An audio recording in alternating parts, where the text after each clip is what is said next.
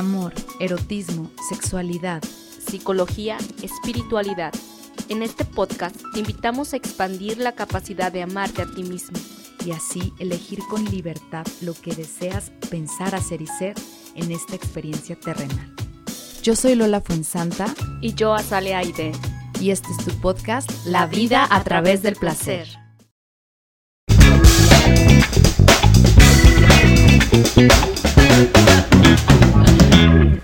Bienvenidos, placenteros y placenteras de la vida y del amor, a su podcast de sexualidad, pareja, psique, cultura, misticismo. Y el día de hoy exclusivamente de cómo reconocer a un patán o patana.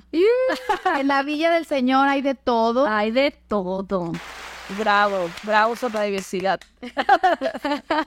la maldad no es exclusiva de los hombres. No, para nada, somos seres. Somos seres, más allá del género.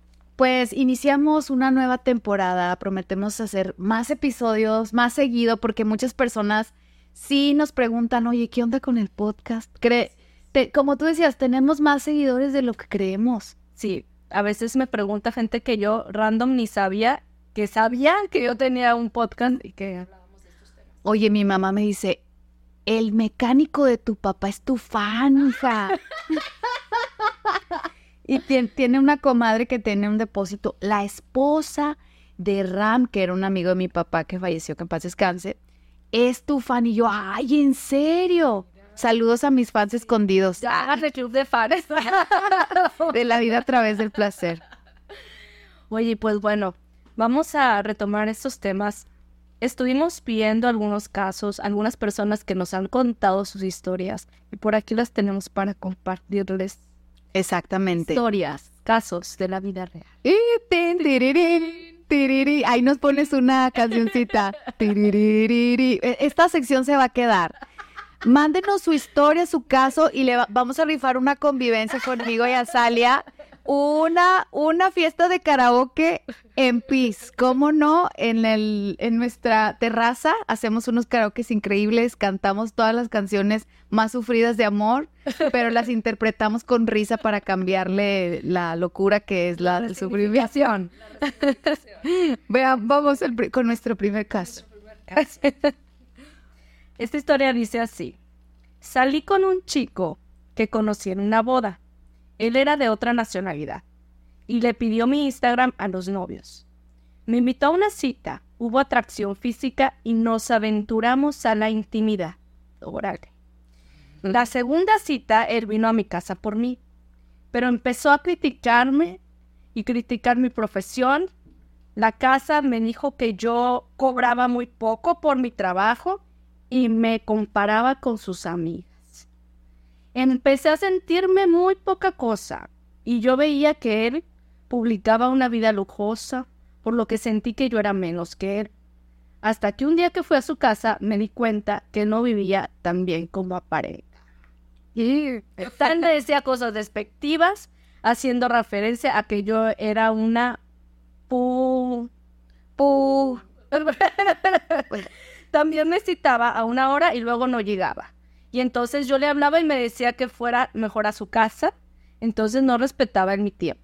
Al final mi interés por él terminó, lo mandé varias veces a la fregada, pero insistía y yo tuve que ser firme hasta que por fin terminó la relación tóxica.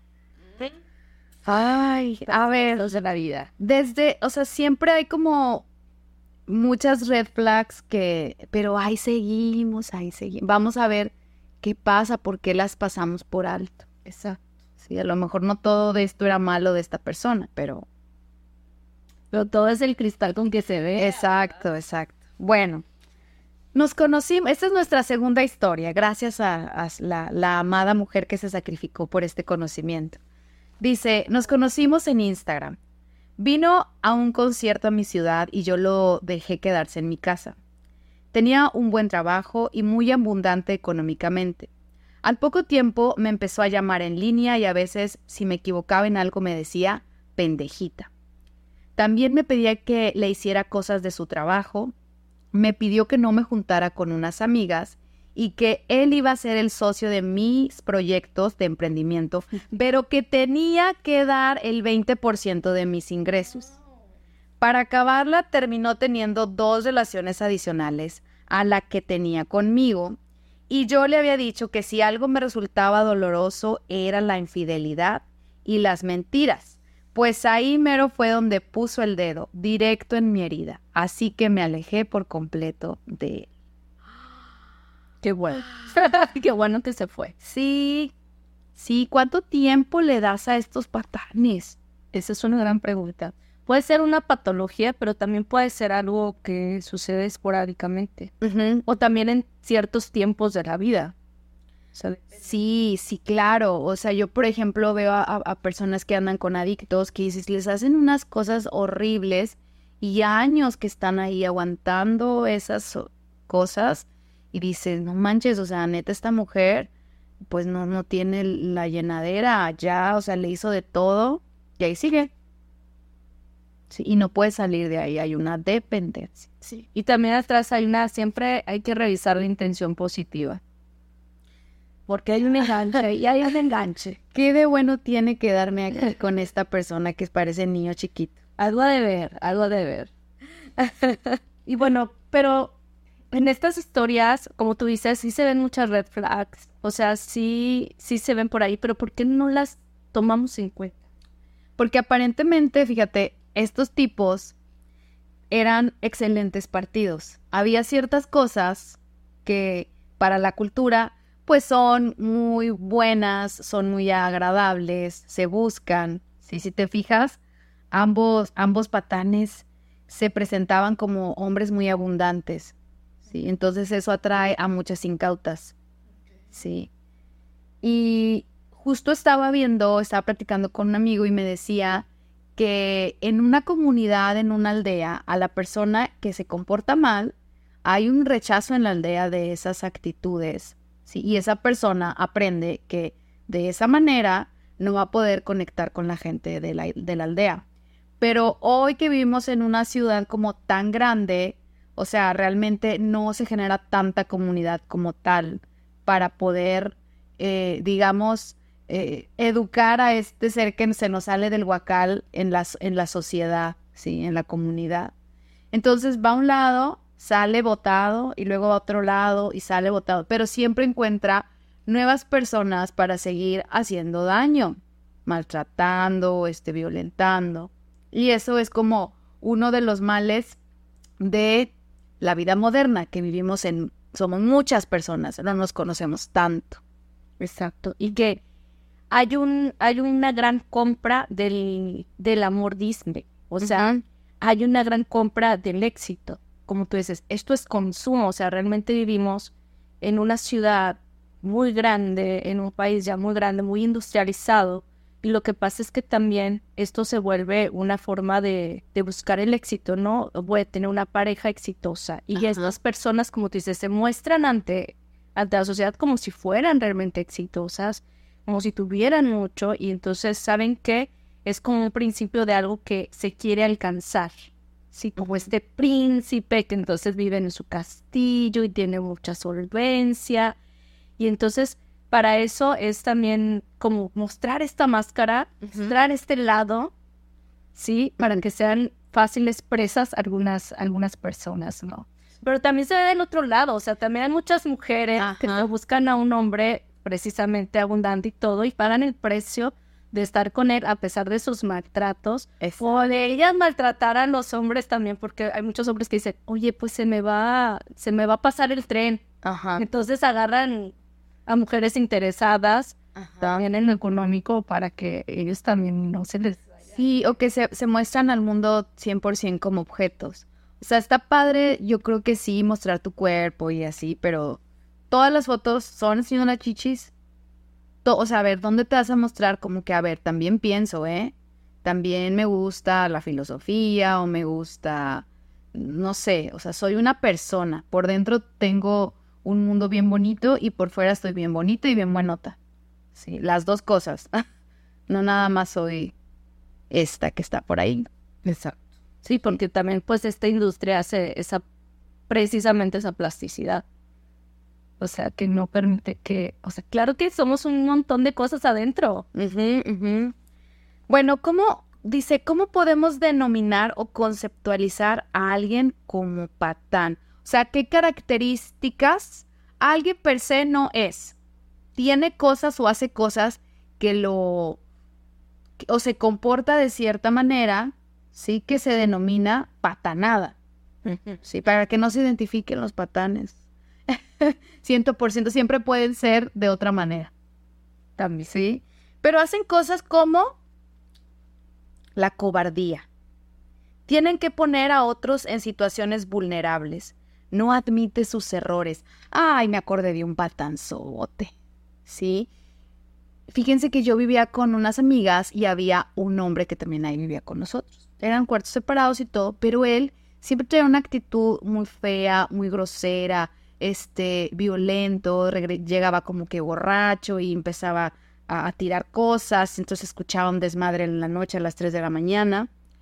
Y alguna vez eh, se puso a regañarme que porque una pizza, que se le iban a meter los cucarachos, y a mí me dio mucho miedo, ¿sí? Porque se te pone en una actitud muy violenta, muy grosera, pero a mí, que yo soy una mujer, que estoy chaparrita, que yo lo veo que viene tomado, entonces es cobarde, ¿sí? Porque sabe que con su temperamento, con su corporalidad, es mayor que yo a la hora de hacerme daño y me sentía vulnerable, sí, pero conmigo se ponía, no con un hombre de su misma edad, con su mismo temperamento, y ese es un, era un ejemplo de un patán, que era un hombre cobarde, se pone con los más chicos. Sí, pasa mucho en este tipo de prácticas que la persona siempre va a ver cuál, a quién sí puede hacer eso.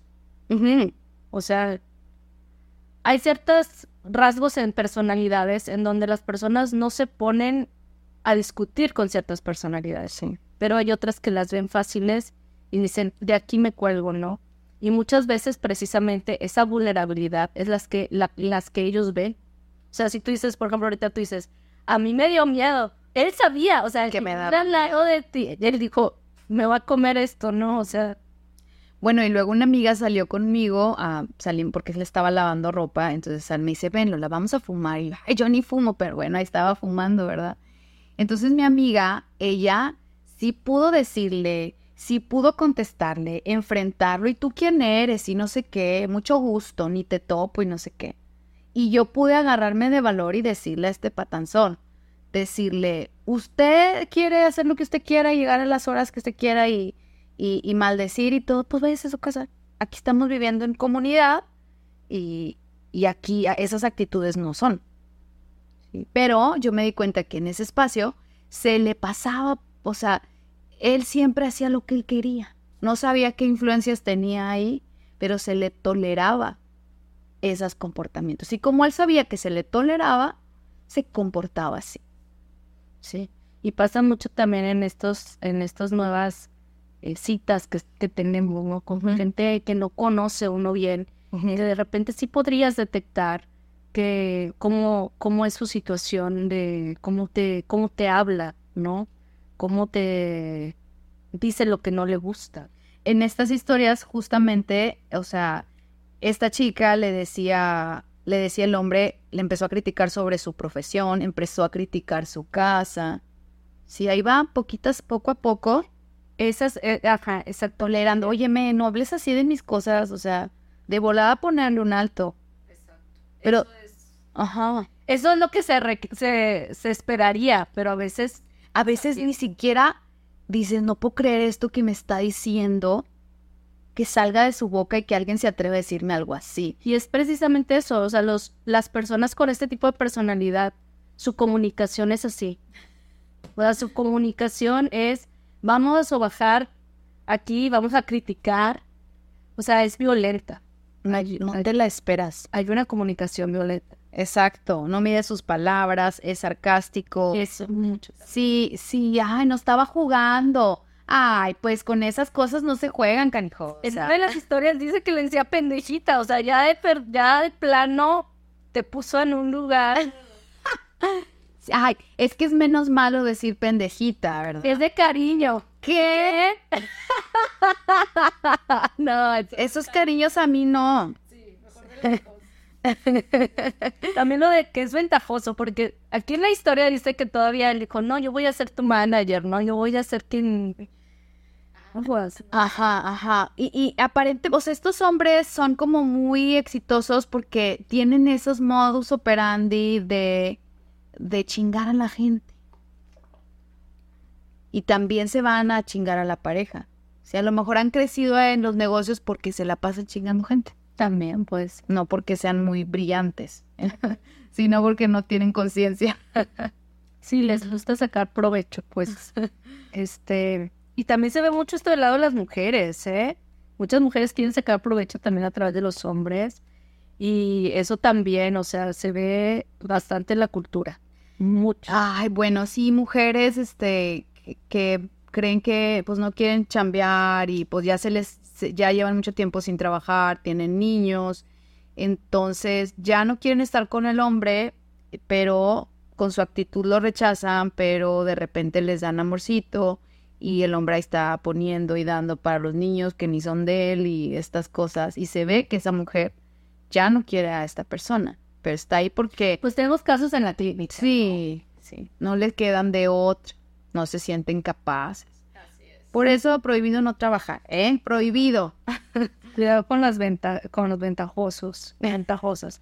Y son también deshonestos, dicen muchas mentiras, como que también quieren hacer todo muy grande, muy exagerar su posición, exagerar su trabajo, exagerar sus recursos. Es que yo, ¿no? Se le va a ir por ahí un ego muy, muy vistoso de voltearme a ver. Y eso también se ve mucho en este clase de personalidad. Sí. Ay, no, las mentiras. Yo, yo descubrí una vez un chico con el que salía que ya fue como que la acabose de las mentiras. Este, me criticó porque yo estaba en Bumble y luego después lo encontré con un en Bumble, en el Bumble de una amiga, con una presumiendo una camioneta que no era de él y presumiendo unos estudios que había estado en el legado de la Escuela de Negocios del TEC que tampoco tenía. Estoy segura. No, no, no tengo pruebas, pero tampoco dudas. Oye, pero es que eso ya se ve muy fácil, porque es muy fácil. ¿Cuántos perfiles de Facebook, de Insta son falsos? ¿Cuántos son falsos? Y es tan fácil poner una foto con una camioneta que no es tuya. Y es tan fácil poner que estudiaste en la universidad de no sé dónde. O sea, mucha gente te lo hace de broma, pero mucha gente lo hace para que creas tú que tiene cierto estatus. ¿Y quién te anda preguntando, oye, a ver tu diploma de legade, escuela de negocios? Quiero ver la prueba. Quiero verlo. O sea, yo tengo mil diplomas, no los he pegado aquí en el consultorio, porque ¿para qué? Sí. Entonces, para que sepan que sí. para que sí. Que te pongan el check es verdad. Aquí está. No es deshonesto. Aires de grandeza, se siente muy exitoso. Cree que todos lo admiran. No respeta horarios de otros. Los demás deben de acoplarse a él. ¿Qué es esto de, de que, oye, te canceló? A la mera hora. A la mera hora. Ah, no me acordé ¿no puedes venir mejor tú a mi casa? Ay, no. O sea, ese tipo de cosas que... Y luego vas, ah, peor tú. ¿Quién está peor? ¿Aguas? claro, claro, claro, ¿Qué más? Dice, te compara, hace, otros lo hacen mejor que tú, lo que haces no es suficiente, te disminuyen. O sea, para él sentirse en, en jerarquía, sentirse, o sea, su autoestima se basa en aplastar a otros. Sí. Y eso es muy frágil, porque, por ejemplo, ¿cómo te das cuenta que alguien de verdad tiene dinero cuando no anda faroleando? Sí, faroleando significa que no anda presumiendo lo que tiene. Ah, como dice el dicho, dime lo que presumes. Y te diré de lo que careces, sí. La gente que en verdad tiene dinero, hasta tiene miedo de decirlo porque tiene miedo que les hagan daño. Sí. Sí, saben cómo cuidarse, ¿no? Y cuidar sus recursos. Violento con dolo, o sea, con, con, ganas, a propósito. Sí, darle donde más le Te duele. doy donde sé que te duele. Como, o sea, al hombre la vulnerabilidad mucho es a través del sexo. Por eso hay que cuidarnos nosotras mujeres de, de no decir cosas que sabemos que son hirientes. ¿Sí? Tú le confesaste que tu inseguridad es tu alopecia y hace comentarios o chistes acerca de eso, o tu sobrepeso. Sí, o sea, alguien que te quiere te va a hacer sentir, no, hombre, no te preocupes, eso no, no tiene nada que ver. ¿Sí me explico? O esto que dice en esta historia que tú leíste, ¿no? Que le resultaba dolorosa la infidelidad y este hombre la engañó con dos chavas más. O sea, era un chico polígamo en secreto. Sí, y como que eh, también le gustaba mucho, este, a este- según esta historia, porque me conozco de primera mano, em, ponerla celosa, hacer comentarios para poner, porque para él en su visión romántica de las relaciones, eh, pues sí, o sea, eh, si me celabas, me querías. Mucho este Sí, estigma, güey, hay que quitarlo. a mí no me gusta que me celen, no está padre, no está chido, o sea, eso no significa que te amen si te celan. Quítate eso y busca nuevas formas de, de resignificar el amor, a- que no sea a través de los celos. Sí. Sí, porque eso crece y se convierte en algo horrible. Exacto. Y bueno, ¿Qué hay detrás del patán, Azalia? ¿Por qué existen estas personas? Personetes, personajes. hay mucha diversidad. Patanes, patán. Porque como tú dijiste, hay para todos. sí, yo ¿Qué has visto con los patanes en, en terapia? en terapia creo que, bueno, hay personas con ciertas personalidades muy violentas porque fueron violentos con ellos, fueron bulliados. También hay personas que este, los criticaban mucho y entonces ellos se han volcado al otro lado, ¿no? No quieren que le toques esa herida. O sea, no quieren que tú veas lo vulnerables que son. Entonces lo que sacan es esta pantalla para disminuir al que está enfrente. Sí, disminuye a la persona que está enfrente porque a mí me da miedo que lleguen a descubrir lo vulnerable que yo soy.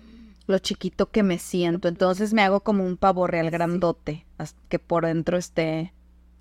Este, ah, Esa es una parte Ajá. de ciertas personalidades. Hay otras un poquito más psicóticas, sí, que sean estos hombres que se ven mucho en series, que ponen en casos reales, ¿no? Que al final eran hasta asesinos algunos, ¿no? Pero son estas personalidades que entonces este, prometen mucho rápido, este, se creen los dueños del mundo, no tienen un nivel de culpa tal vez tan... Está muy desdibujado ese nivel de culpa o ese factor en donde es border o no lo es, juega mucho en esos sitios. Y entonces, cuando ya caemos con una personalidad así, es muy peligroso. Ahí sí llega a ser muy peligroso. Fíjate que también lo que he visto es que son, hay, hay mamás que son sumamente mimadoras, amorosas, creen que su hijo todo lo merece y les dan como todas esas atenciones que cuando ellos crecen buscan o esperan una mujer que sea así como mamá, súper, pues que los, que los apapache, que les haga de comer, que les diga los, lo bellos que son y se sienten como, como esta cosa narcisista, ¿no? De que yo todo lo merezco. Sí, sí, claro, con rasgos o con la personalidad narcisista, no es lo mismo. Algo que, que creo, no sé si lo he dicho aquí en el, en el podcast, pero yo te invitamos a seguirnos en nuestras redes sociales, Lola Fuensanta, Grupo Psicológico PIS, Azalea ID y exprésalo.